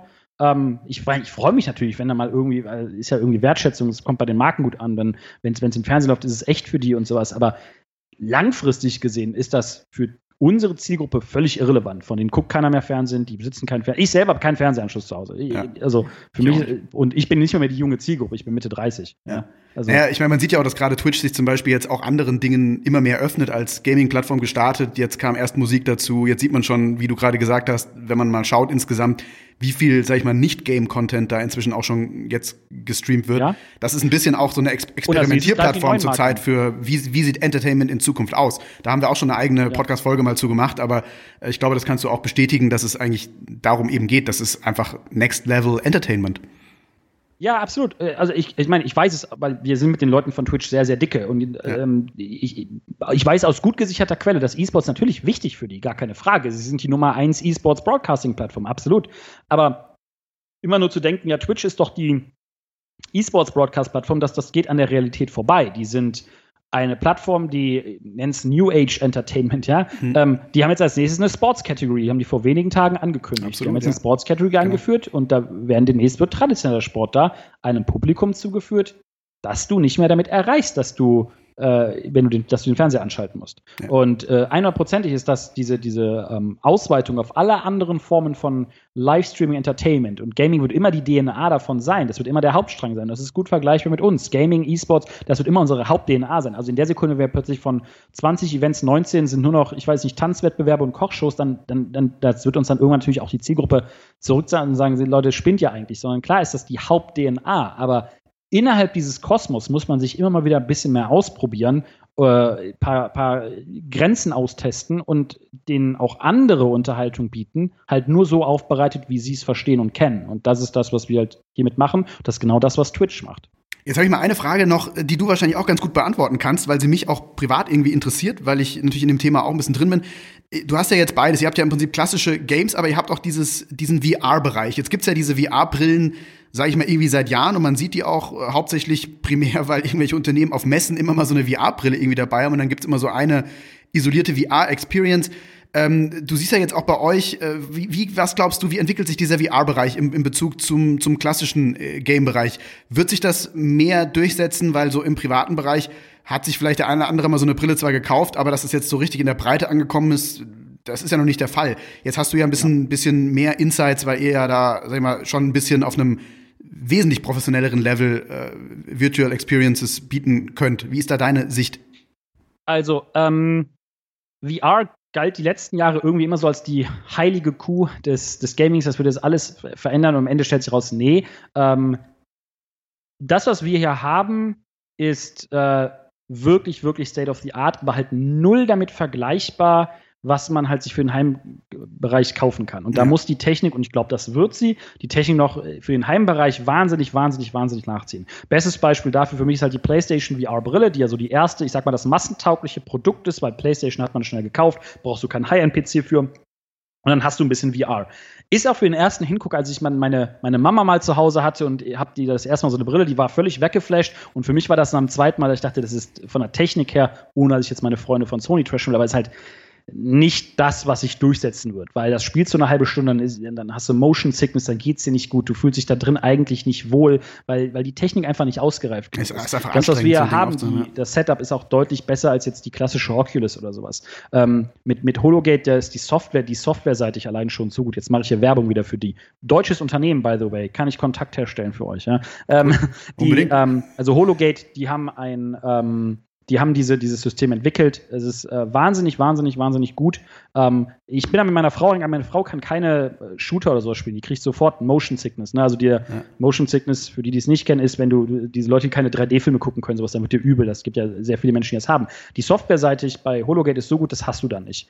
Ähm, was wir jetzt, ist das jetzt die, also damit das im Heimbereich in der breiten Masse ankommt, muss noch ganz, ganz, ganz, ganz viel passieren. Weil da sind wir so weit weg davon. Und keiner hat zu Hause den Platz, um sich einen äh, kompletten Raum auszustatten mit vier Kameras von allen Seiten, wo du dich dann Motion tracken kannst und so weiter und so fort. Und das wäre nötig, um eine wirklich gute, immersive Experience zu schaffen. Ähm, und die größere Frage für mich ist da eher, Richtung nicht nur Gaming, weil niemals wird das das ganz klassische Gaming am PC oder sowas komplett ersetzen, weil dafür macht das normale Gaming einfach zu viel Spaß und mit einem zweiten Screen, wo du noch, ich weiß nicht, YouTube drauf laufen lässt, so, so, so spielt man ja zu Hause. Ähm, für mich ist eher die, die große Frage, was das für den E-Sports bedeuten wird, weil wir natürlich damit weitere Dimensionen in E-Sports als kompetitive ähm, Form einführen können, sei es Bewegung, äh, du musst Schüssen ausweichen und so weiter und so fort. Und da gibt es erste sehr, sehr geile Spiele, ähm, die mega viel Spaß machen auf diesem kompetitiven Level, also wo man wirklich sagt, ich will das trainieren, um noch besser zu werden als der gegenüber. Mhm. Dass die größte Herausforderung, die VR diesbezüglich haben wird, ist, die äh, Watchability, so möchte ich es mal nennen. Ja, also macht es auch Spaß für den Zuschauer, weil nur dann wird es ein ernstzunehmender E-Sports-Titel. Nur weil ein Spiel Spaß macht, wenn ich es gegen jemand anderen spiele, dann ist das erste Voraussetzung dafür, dass es, dass es ein potenziell erfolgreicher E-Sports-Titel wird. In der Sekunde, in der es von außen nur verwirrend oder blöd aussieht und jeder, der mal jemand beim VR-Spielen zugeschaut hat, weiß, na, sieht vielleicht, sieht ein bisschen dämlich aus, ja. Ähm, also in der Sekunde, wenn man das irgendwie zusammenbringen kann, die coole Ingame-Perspektive mit, was da sonst so passiert, da gibt es in Asien einige coole Cases für, dann wird es, glaube ich, ein sehr spannender Case für E-Sports, für uns und dann allgemein natürlich für Gaming sowieso. Und bis dahin muss ich natürlich die Technik für den Heimbereich einfach noch mal, deutlich, deutlich, deutlich verbessern, damit das ansatzweise hält, was es verspricht. Ja, das sehen wir, sehen wir ähnlich, weil ich glaube auch, das wird sich nicht jetzt innerhalb, also diese, dieser Hype, den da, der da auch aufgebaut wurde die letzten Jahre, halte ich auch für übertrieben, weil ich glaube, jeden, den ich kenne, der sagt, ja, das ist mal so, natürlich eine tolle, beeindruckende äh, Erfahrung, wenn man das mal macht und da irgendwas Tolles irgendwie sieht, aber ist auch anstrengend auf eine Art und Weise und insofern. Genau. Ähm und ich garantiere dir, äh, wenn ihr mal nach Berlin kommt ähm, und hier reingeht, erste Runde Hologate geht auf mich. Unbedingt. Ähm, dann, dann, das ist nicht anstrengend. Das, das spielst du zwei, das ist halt, und das, da müssen wir halt hinkommen. Ja. Weil für einen ge geübten Gamer ist auch also mein, also ich, momentan, ich bin jetzt gerade junger Vater, deswegen habe ich nicht mehr ganz so viel Zeit leider, aber äh, sonst, ich, ich kann ohne Probleme 14 Stunden am Stück Counter-Strike spielen. Das macht mein Hand, mein Handgelenk ist das geübt, mein, mein Körper ist das ge gewohnt, ja. Ich ist jetzt nicht, dass ich das jetzt jemandem empfehlen würde, ist jetzt nicht super gesund und dein Social Life leidet dann im Zweifel auch ein bisschen, wobei es ist sehr, sehr sozial interaktiv, wenn du mit Teammates spiel, zusammenspielst. Ähm, aber das ist mein Körper gewohnt und das hatten wir bei VR halt noch nicht. VR hat halt eher das Problem, du spielst es halt mal genau und nach 20 Minuten merkst du schon, boah, irgendwie ist es anstrengend auf dem Kopf und so weiter und so fort und da, davor muss es halt wegkommen. Ja. Wenn du Hologate spielst, das hast du nicht. Ich habe Hologate den ganzen Abend durchgespielt, immer wieder, immer wieder, eine Runde nach der nächsten, äh, von Tanzspielen über ich weiß nicht was und du hast da das Problem nicht. Das ist halt einfach, weil die, weil die Technik besser ist. Okay. Nur, das ist halt ein Gerät, das kann sich halt keiner nach Hause. Aber halt nichts für den Hausgebrauch. Also das muss, da muss man schon dann in dem Fall, wenn man in Berlin ist, dann unbedingt da mal hier reingehen Unbedingt. und das mal austesten. Äh, wie ist es eigentlich bei euch? Zahlt man irgendwie für den gesamten äh, Space irgendwie einmal Eintritt und kann dann alles Nein. machen? Oder, oder wie ist, wie ist, wie ist euer, euer Geschäftsmodell da? Genau, also das Geschäftsmodell ist erstmal ganz anders, als die meisten Leute glauben. Ähm, also unsere KPI ist nicht, wie ausgelastet sind die PCs unten, für die man pro Stunde dann irgendwas zahlt, sondern ähm, uns geht es eher, die Preise, da sind natürlich Preise drauf, einfach nur, weil wir nicht wollen, dass Kids Schule schwänzen und den ganzen Tag da nur rumhängen. Ähm, aber der Eintritt ist grundsätzlich frei, einfach nur, weil wir die Eintrittshürde so gering wie möglich machen wollen. Wir wollen ja, dass die Neugierigen, die vor der Tür stehen und sagen, was ist denn das? Das sieht ja irgendwie verrückt aus. Das haben wir jeden Tag, ja. Äh, was ist das? Wenn dann ein Schild steht und denkst, ja, aber komm rein, kostet 15 Euro, dann ist die Hürde zu groß. Wir wollen die Leute erstmal reinziehen. Ähm, dann gibt es aber einzelne Sachen, die werden natürlich innerhalb dieser Venue monetarisiert. Darunter sind die PCs, die High-End-PCs, die wir haben. Ähm, darunter sind, ist das Hologate äh, und natürlich alles, was an Food und Gastro ist. Für uns ist das aber aus Business-Sicht, ich will jetzt nicht sagen komplett vernachlässigbar, aber nicht so super relevant. Die Gastronomie an sich, die ist wichtig, klar. Die trägt für die Venue mit Sicherheit 35 Prozent oder sowas. Okay, doch so viel. ich glaube 38 Prozent. Aber ähm, wichtiger für uns ist, dass dass wir den Laden immer voll machen durch unique Content-Formate und wir spielen, da bringen das mit Brands und deren Aktivierungen zusammen. Ähm, und das ist das, wo dann deutlich, deutlich mehr Geld fließt, als wenn du sagst, hey, zahl mal 5 Euro für eine Stunde Computerspielen. Interessant. Also jetzt haben wir eine Stunde geredet. Jetzt sag uns mal zum Abschluss, ja. ähm, wie siehst du generell die Zukunft von diesem Games- und Entertainment-Markt? Ich sag mal, zehn Jahre in die Zukunft gucken kann wahrscheinlich keiner, aber sagen wir mal, äh, äh wir gucken mal so fünf Jahre in die Zukunft. Das ist vielleicht nur ein überschaubarer äh, Zeitraum. Was, was siehst du als die ganz großen Trends? Was, was ähm, treibt dich um? Als ganz große Trends, also ich glaube, wir kommen jetzt an einen Punkt, wo manche sich an manchen Stellen auch wieder, wie bei jedem Trend, der sich bewegt, mal wieder hier und da ein bisschen was gesund schrumpfen wird. Darunter, darunter zähle ich zum Beispiel die die Bewertungen der, der Teams, die teilweise für Investoren natürlich schon sehr happige Summen aufrufen und nicht alle werden das so erfüllen können in den Reichweiten, die sie dafür versprechen. Ähm, das sehe ich ein bisschen sich gesund schrumpfen. Ansonsten sehe ich ein, ich sehe das, das, das wird weitergehen wie die vergangenen 15, 20 Jahre. Ganz stabiles Wachstum nach vorne und man muss jetzt einsteigen, um in 10, 15 Jahren bei das, was ich, ich gucke da sogar 15 Jahre in die Zukunft oder 20, ja, bei, bei dem, was dann neben ein, zwei anderen traditionellen Sportarten der größte kompetitive, sportliche äh, ähm, Entertainment-Markt ist, den es weltweit gibt und der vor allem, und das ist das Coole daran, über alle Kulturen hinweg spricht. Ne? Weil wir haben natürlich, wir sind Deutschland, wir sind die Bundesliga. Und das ist ja einer der beliebtesten Fehler, den die Leute hier machen, ist, dass wir jetzt in Deutschland alle, alle so, so gerne ich selber mal spiele, aber alle auf FIFA E-Sports gehen. Und jeder, also das ist, ist, halt Quatsch, liebe Freunde. Das ist halt Quatsch. Ähm, bedeutet, wir haben aber hier eine, die Möglichkeit, ein, uns auf Spiele draufzusetzen, die funktionieren halt interkulturell global. Ne? Da, da gibt es keine Grenzen mehr. Da ist nicht, in Amerika mag man die NFL und in Deutschland die Bundesliga. Ja, aber beide Länder spielen League of Legends. Ne? Ähm, und deswegen, das wird nicht weggehen. Es wird tausend andere Spiele geben, die versuchen, auf den E-Sports-Zug draufzuspringen. Mittlerweile werden ja Spiele versucht, auf E-Sports hin entwickelt zu werden. Ähm, und so wie es immer mal wieder neue Sportarten gibt oder sowas, haben wir natürlich, gibt es am Ende ein paar große, die werden weiter fortbestehen. Counter-Strike in Deutschland einen wahnsinnig schlechten Ruf aus irgendeinem Grund. Ähm, werden wir auch in 20 Jahren noch spielen. Einer Prozent. Das hat jetzt, ist der erste Titel, der ist 20 Jahre alt. Den habe ich als Teenager gespielt. Der, wird, der ist beliebter denn je. Ähm, in meiner Augen der beste E-Sports, den es jemals gab. Und in Deutschland sagen wir, ja, bei euch das nicht ein bisschen zu gewalttätig. Das ist eine ganz andere Debatte. Völliger Quatsch. Ähm, so, und das, diese, diese Core-Titel, ähm, die, die, ein, die ein gewisses Erbe schon haben, die werden, die werden jetzt weiter wachsen, die werden weiter Leute ranzuholen. Es wird immer wieder einzelne Trendgames geben, die, die äh, reinkommen, ähm, die sich dann, wo man dann gucken wird, be beweisen die sich über die ganzen Jahrzehnte hinweg, können die sich langfristig, nachhaltig in so einem Markt festsetzen. Das hängt dann ganz, ganz, ganz viel von den Publishern selber ab, ob die da die richtigen Entscheidungen treffen und ihren E-Sports als eine Marketingstrategie begreifen, mit der sie dann Leuten Pay-to-Win-Packs verkaufen wollen, ähm, also bezahlte Inhalte, mit denen sie im Spiel besser werden oder sowas, ja.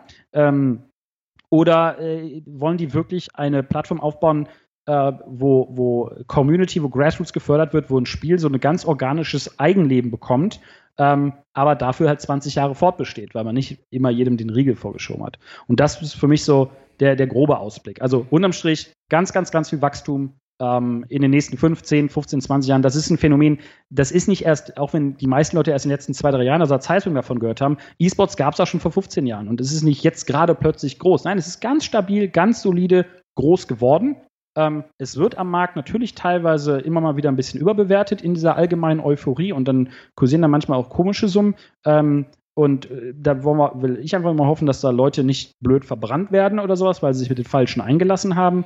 Ähm, aber das Ding geht halt nicht mehr weg. Das ist, äh, wir sprechen hier über den größten und disruptivsten Entertainment, Sport, kompetitives Entertainment-Trend aller Zeiten. Ja. Punkt. Das war's. Das sagen wir, glaube ich, seit Folge 1 und äh, danke, dass du es auch nochmal von außen irgendwie bestätigst, weil nicht mehr und nicht weniger, äh, das ist das Ding, worum es hier geht. Wie viele Filialen habt ihr in fünf Jahren? Ähm, zwischen fünf und zehn, würde ich sagen. Also momentan in der aktuellen aktuellen Entwicklung würde ich sagen, wir machen gerade, also Plan ist eigentlich eine pro Jahr, aber das machen wir natürlich nur die ersten zwei, drei Jahre und dann ja. ist der Workflow so mit Units und äh, so etabliert, dass man dann im Zweifelsfall zwei Locations pro Jahr stemmen kann. Und langfristig können wir uns dann auch vorstellen, ein Franchise-Modell daraus zu bauen. Äh, wollen wir anfangs nicht machen, einfach nur, weil wir den Qualitätsstandard, den wir sehr, sehr hoch angesetzt haben, den wollen wir so gut wie möglich selber im Griff haben können. Ja. Ähm, also fünf Jahre, ich hätte gesagt, lass mir einfach sagen, sieben Filialen. So. Das ist, glaube ich, eine gute Zahl. Alles klar, wir notieren das hier und äh, in fünf genau, Jahren, in fünf Jahren wenn es dann Podcasts noch gibt, vielleicht gibt es dann auch irgendwie Sachen, wo wir uns direkt die Inhalte in den Kopf beamen können schon oder sowas. Genau. Keine Ahnung, dann, ja, dann würde ich wieder einladen. VR dann größter E-Sports-Markt aller Zeiten. Ähm, Who knows? Olympia macht nur noch Olympia macht nur noch Rocket League und League of Legends, alles andere interessiert nicht mehr. Hm. So wird's kommen. Alles nicht klar, wir, wir sind gespannt. Äh, naja, also auf jeden Fall, wir wollen nicht fünf Jahre warten. Das ist so interessant, was du erzählst und ich glaube, du bist eine der interessantesten Persönlichkeiten, weil du plötzlich jetzt, ihr macht dort etwas, was eben vor euch noch keiner gemacht hat und seid jetzt eben die Ersten, die sagen, zack, wir springen da mal rein und ähm, machen das. Das auch noch in Deutschland, das ist wirklich ein absoluter Leuchtturm. Insofern glaube ich, jeder, der jetzt im Marketing ist und dich hört, ähm, der sollte auf jeden Fall dieses Projekt unbedingt im Auge behalten. Wir tun es auf ja. jeden Fall. Und deswegen würden wir dich sehr, sehr gerne irgendwann in einem Jahr oder so oder vielleicht schon vorher nochmal im Podcast haben und einfach zu hören, hey, wie hat sich das bei euch entwickelt? Weil wir natürlich auch ein bisschen jetzt hier mit unserem Podcast dokumentarisch tätig sein wollen und sagen, hey, keine Ahnung, wenn es in zehn Jahren einer hört. Das, so war das damals. Das waren die Ersten, die das gemacht haben. Jetzt gibt's das vielleicht irgendwie in jeder Stadt über 100.000 Einwohner oder so. Who knows? Ähm, ja. Absolut. Äh, also ich komme sehr gerne jederzeit wieder. Also vielen Dank, dass ich hier sein durfte. Ja. Für alle, die das jetzt interessiert hat, wie gesagt, der Laden, den wir oder die Marke, die wir aufbauen, heißt Level LVL geschrieben. Äh, findet man unter Level Global, also LVL Global auf allen Social Media Plattformen, ähm, die es so gibt. Ähm, und wenn man in Berlin ist, direkt am Checkpoint Charlie. Wir haben ein super Burger-Restaurant, ein bisschen VR spielen. Vom Roboter gegrillt. Coole Atmosphäre genießen. Einfach sagen, Codewort Dorian, ja, dann gibt es den ersten, das erste Bierchen auf mich oder so. Alles klar, alles Sehr klar. Schön. Dorian, das war unglaublich interessant. Äh, danke, dass du bei uns im Podcast warst, dass du dir so viel Zeit genommen hast äh, heute. Sehr gerne. Ich komme jederzeit gerne wieder. Und ähm, viel Erfolg weiter mit dem Podcast. Und Alles ja, klar. wir sehen uns Super. hier in Berlin, würde ich sagen. Wunderbar, das machen wir auf jeden Fall. Das ist äh, schon völlig klar. Dank dir. Danke. Ciao. Gerne. Ciao. Hat euch diese Episode des eSport Marketing Podcasts gefallen? Dann abonniert unseren Podcast. Wir freuen uns, wenn ihr auch in der nächsten Folge wieder mit dabei seid.